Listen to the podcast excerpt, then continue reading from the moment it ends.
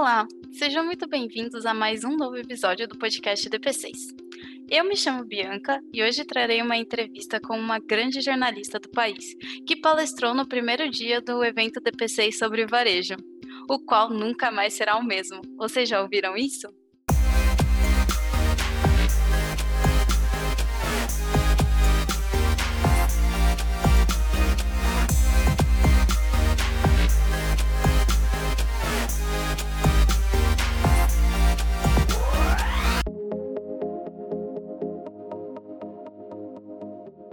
Mas, sem mais delongas, vamos ao papo.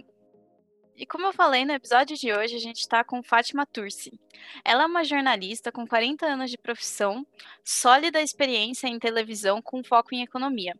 Já entrevistou mais de 15 mil personalidades e, é, em programas como na Record News, Rede Mulher, CNT, Manchete. É, foi repórter no estado de São Paulo Jornal do Brasil e na Rádio Eldorado, colunista nas revistas Exame e dirigiu a Agência do Estado. Em 2016, ela recebeu o prêmio Personalidade da Comunicação pela Maga Brasil e foi eleita uma das jornalistas mais admiradas em sua categoria. Bem-vinda, Fátima. Obrigada, super obrigada. Ótimo. Então ela está aqui para responder algumas perguntas que a gente vai trazer sobre, principalmente voltada para o varejo e sobre a situação atual que é isso que o evento que a DP6 está fazendo fala sobre. É, e é isso que a gente está no interesse atual. É, então, como primeira pergunta, eu posso trazer é, quais foram os principais impactos no comportamento do consumidor no ambiente online causados pela pandemia? Acredita que será algo que continuará no pós-Covid? Olha, primeiro, realmente obrigada pela oportunidade, obrigada por conversar aqui. Eu adoro participar desse tipo de coisa que faz as cabeças e as mentes se abrirem, né? É, eu tenho certeza que continuará como começou. Não sei se igual, menos ou mais, mas que com certeza o ambiente em que é, o consumidor se posicionou, que é um ambiente híbrido é, entre aquilo que eu posso fazer na rua, o que eu devo, o que eu não perco tanto tempo, e o ambiente caseiro, home office, é, office dentro de qualquer coisa, eu acho que vai continuar. E o varejo também vai continuar com online, entrega, distribuição e físico tudo que a pandemia ensinou tem que ficar um pouco. A gente não pode tirar só o resultado ruim, só as mortes, a coisa horrorosa que está acontecendo, a tristeza, as famílias que perderam, o quanto que a gente perdeu de, de dinheiro, de postura e tudo mais. Tem que ficar alguma coisa boa. Alguma coisa boa é um ensinamento,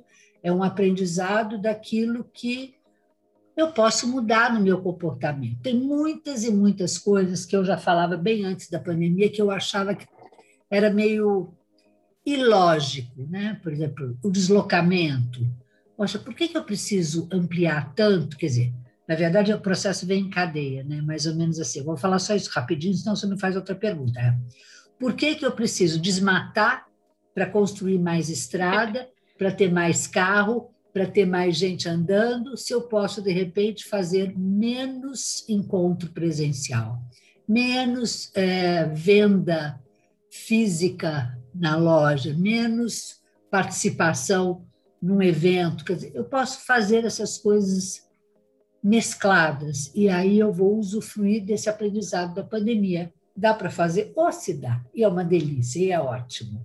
Então, eu acho que vai, vão ficar vários hábitos várias formas de fazer negócio que a gente aprendeu agora. Sim, é, e é bem como você falou, cômodo, né? Ficar é, no seu ambiente e realizar a, os trabalhos que você tem que realizar é, sem precisar estar em um lugar físico específico é, que foi designado pela empresa, então pelo acordo, porque tudo aquilo que você faria ali naquele ambiente, você consegue fazer no ambiente cômodo de maneira igual ou às vezes até melhor, né?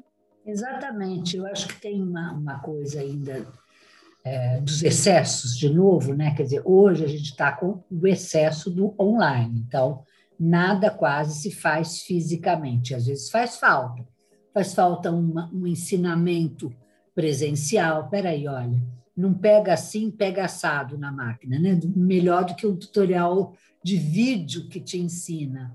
Então, uma ou outra atividade agora, certamente muito menor do que aquilo que eu exercitava antes da pandemia, mas infinitamente menor.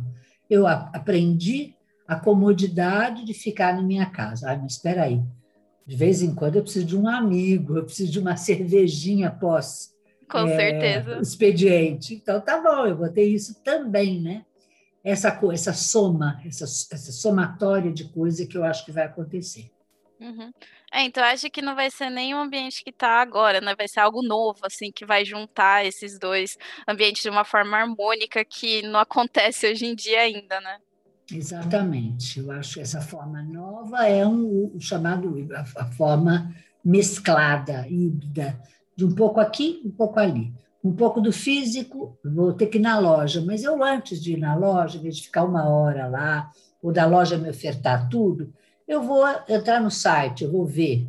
Aí eu vou ver se tem uma coisa que eu gosto. Se tiver a coisa que eu gosto, eu vou comprar. Aí depois eu vou na loja conferir se aquele modelo era mesmo e assim para atividade de trabalho, física, etc. Muito ótimo saber disso é, para os nossos clientes, né?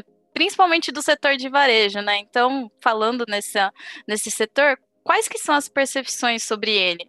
Acredita que já estava preparando um processo de digitalização ali e o quão decisivo foi para o sucesso dessas empresas a o mundo digital estar cada vez mais relevante para as pessoas?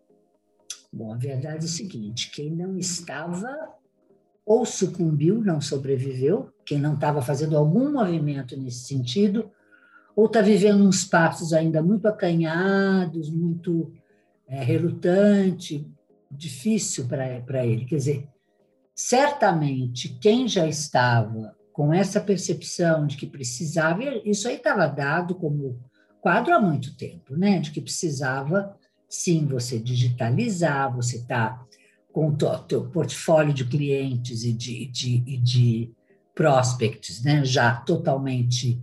É, não só, não é só, a questão é assim, não é só a digitalização, é a inteligência que está por trás disso, é o saber que aquele cara tem esse hábito de consumo, que tem esse tipo de comportamento quando compra. É, então, essa inteligência de todo o processo eletrônico já tinha que estar na cabeça de muita gente. E na cabeça de quem estava, esses que estão saíram na frente. Não tem, vou dizer que não tem problema, claro que tem, mas tem menos problema que outros, tem um menor grau de. É, é, de, de, de, de, insolvência, né, de não resolução das questões. Nitidamente é isso. E quem não acordou para isso lá atrás teve que sair correndo, né, desesperadamente atrás de um prejuízo. Esse prejuízo, em muitos, muitos momentos, implicou em fechamento de porta, em demissão de gente, enfim, questões mais graves. E quem não tiver esta continuidade também sofrerá e muito. E essa continuidade tem que vir também com uma visão de uma percepção de algo diferente. Quer dizer, o que, que eu faço com esse tipo de informação que eu detenho? O que, que eu faço? Eu vou, eu vou continuar na área, nessa área só, ou eu vou ampliar a minha área? Eu vou mexer também com a logística? Eu vou fazer como? Vai, a gente viu claramente a esses dias Magazine Luiza, que está permeando todo tipo de aplicativo. Ela vai no aplicativo desde o, da parte de fornecimento de, de, de coisas para ela, né? de, de, de, fornecimento de material para oferecer aos clientes. Ela vai na parte de entender os clientes, do, do meio de pagamento diferenciado, é, vai, enfim, ela permeou todos os tipos, porque eu acho que é isto, vai ser uma complexidade muito maior de atuação. Entendi. É, Bastante. Você citou meios de pagamento, né? E realmente, é, nesses últimos tempos, houve uma evolução dos meios de pagamento. Então, hoje em dia, já vi alguns lugares que estão parcelando no boleto, né? Então, aquele carnê das Casas Bahia voltou, né? Então, boleto todo mês, você não precisa ter um cartão de crédito ou crédito, efetivamente, para fazer uma compra um pouquinho mais. É, com um pouquinho mais de valor.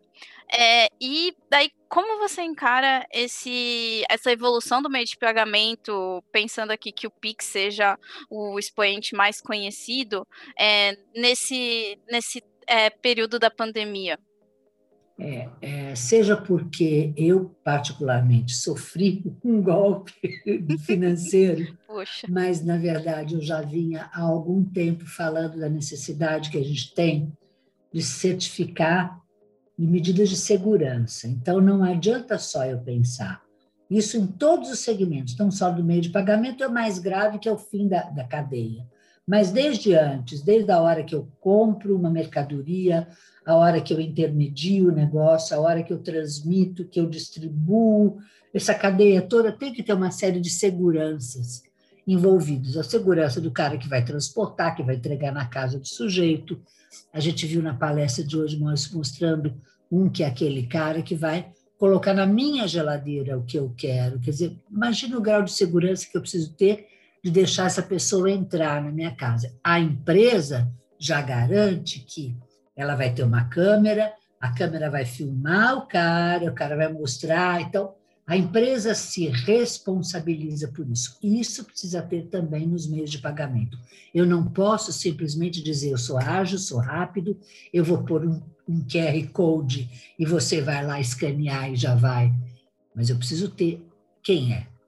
Qual é a, o, o, histórico dessa pessoa? Essa pessoa é, não cometeu nenhuma fraude?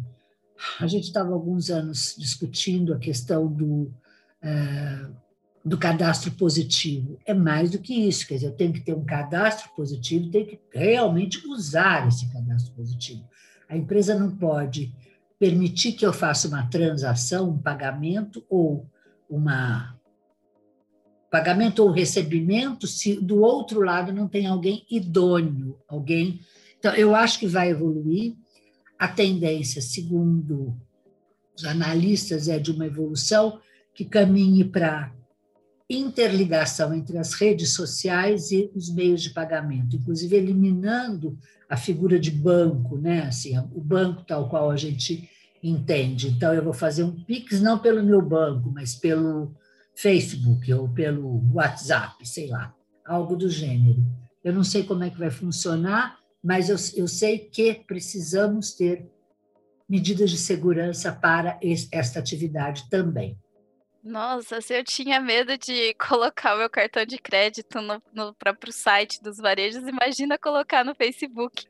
Vai ser realmente uma revolução. É, alguma coisa assim. Você sabe que nessa coisa da gente ser mais velha, né? Você citou quanto tempo, eu tenho algumas entrevistas que eu fiz que para mim são históricas. É, uma delas foi um, um alto executivo da Samsung que veio para cá, para o Brasil, mais de 10 anos, e que ele entrou no meu estúdio. Eu montei um estúdio dentro de uma feira de tecnologia que tinha, eu estava na Record na época, e a gente tem um estúdio lá. E ele entrou e falou: É pena que eu estou no Brasil, porque se eu não tivesse, eu só andava com isso. E me mostrou a carteira dele, uma carteira de documento. É, e daí ele mostrou, só que ela está vazia, porque eu não tenho nada para pôr, eu não tenho cartão de crédito, eu não tenho cartão de visita, eu não tenho é, dinheiro, eu não tenho cheque, eu não tenho nada. O que, que eu tenho? E mostrou o celular, né? eu tenho o celular.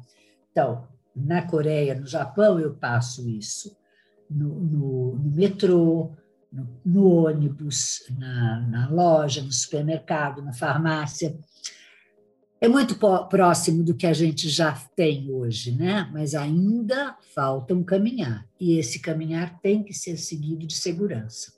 Sim, sim, porque a gente ainda tem muitas pessoas que começaram a se bancarizar porque precisaram pegar auxílio emergencial, né? Então, é, imagina essas pessoas que agora têm acesso a crédito, agora têm acesso a um banco, para elas chegarem a usar o celular para fazer transações financeiras, né? É, há espaço para é, muito é, pessoas querendo se aproveitar da falta de conhecimento delas, né? É muito grande. Mas isso acontece, olha, com toda a minha experiência, eu não acabei de falar, sofri um golpe, sofri um golpe horroroso, e com toda a experiência, então, às vezes não adianta muito você ter é, conhecimento, experiência. né? Ah, quando tem que ter, tem, viu? Então, você precisa tentar se cercar ao máximo dos seus cuidados, junto com os cuidados da empresa, saber comprar e vender das empresas que são responsáveis, é, olhar bem se elas se dizem responsáveis e realmente são, uh, com cases, né? Mas é, é uma busca cansativa, mas vale a pena. Sim, sim. É, com certeza. Bom, e daí então entrando né, em questões de poder aquisitivo, né? Que hoje em dia a gente tem que ter a segurança para não ser é, pego pela pelo nosso poder aquisitivo não sofrer nenhum, nenhum problema desse nível como estelionato, é, para nações e pessoa, o que, que, você acha que mudou em termos do poder aquisitivo por causa desses anos mais recentes com a pandemia? Mudou profundamente, mudou muito, mudou demais. Mudou, infelizmente, com mais dados ruins do que bons, né? Mudou com uma concentração muito grande de renda e de poder na mão dos mais ricos, né?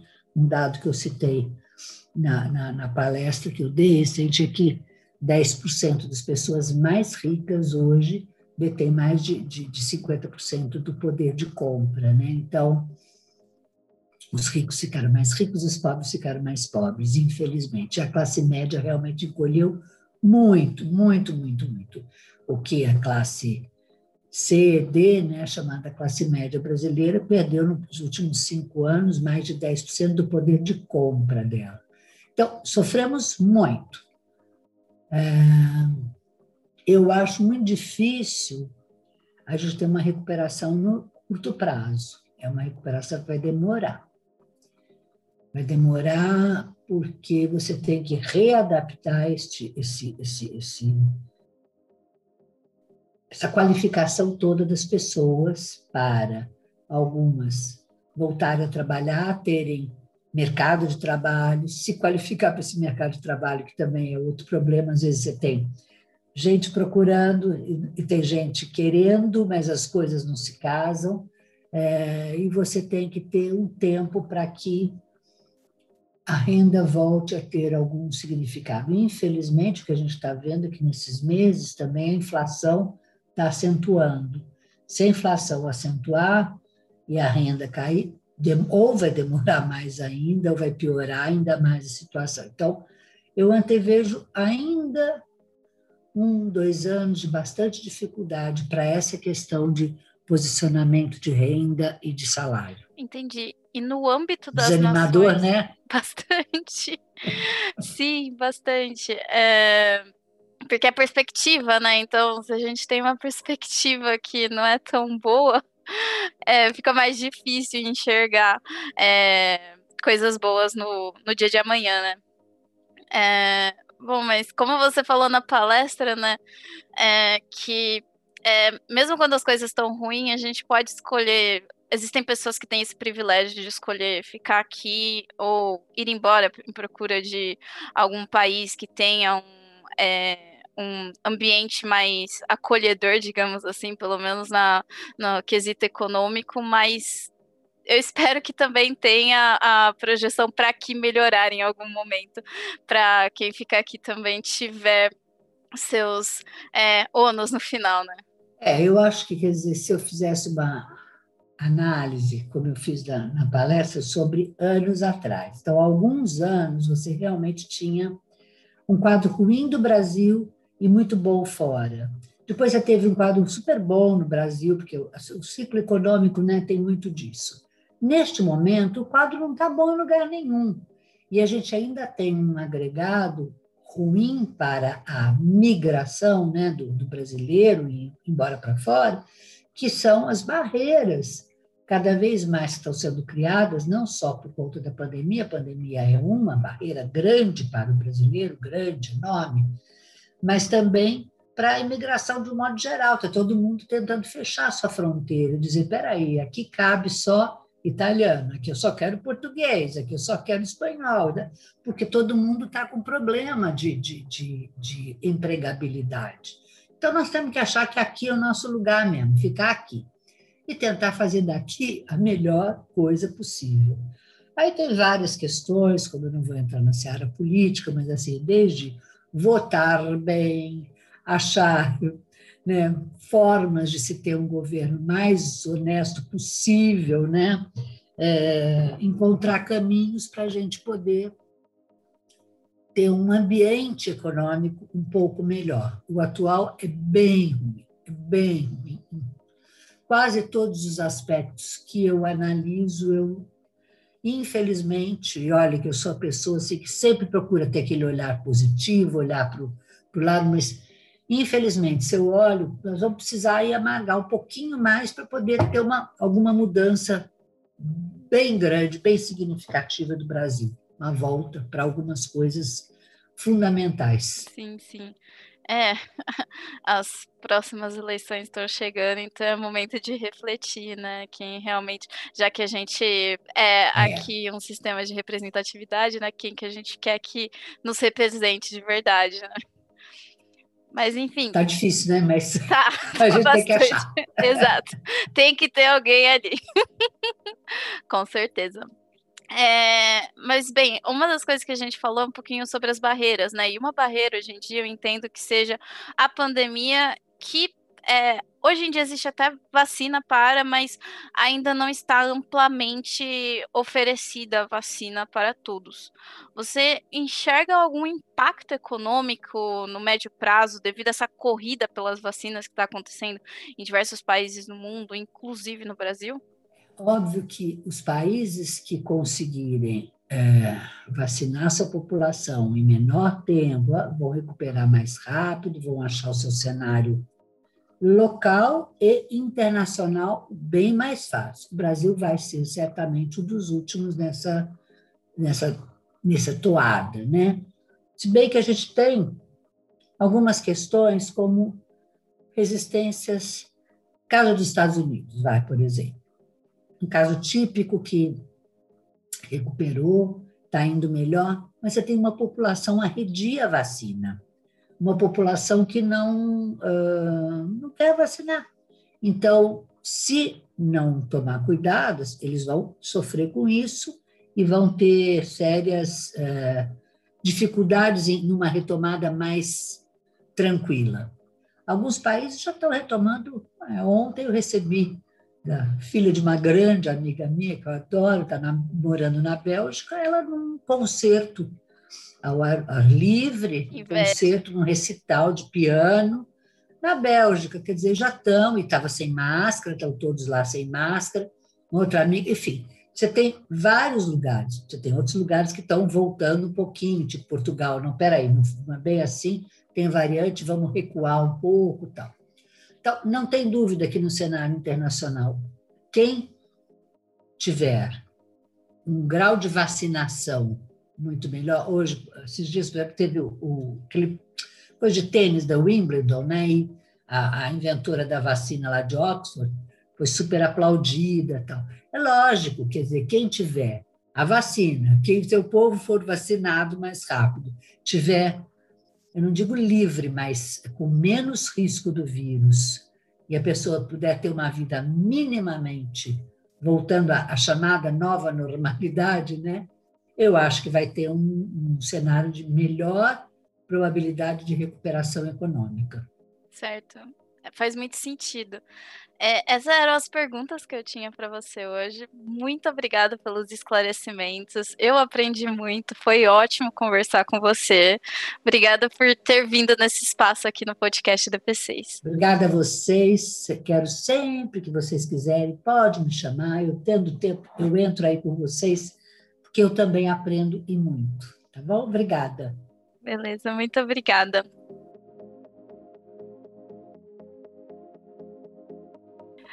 Que papo incrível, certo?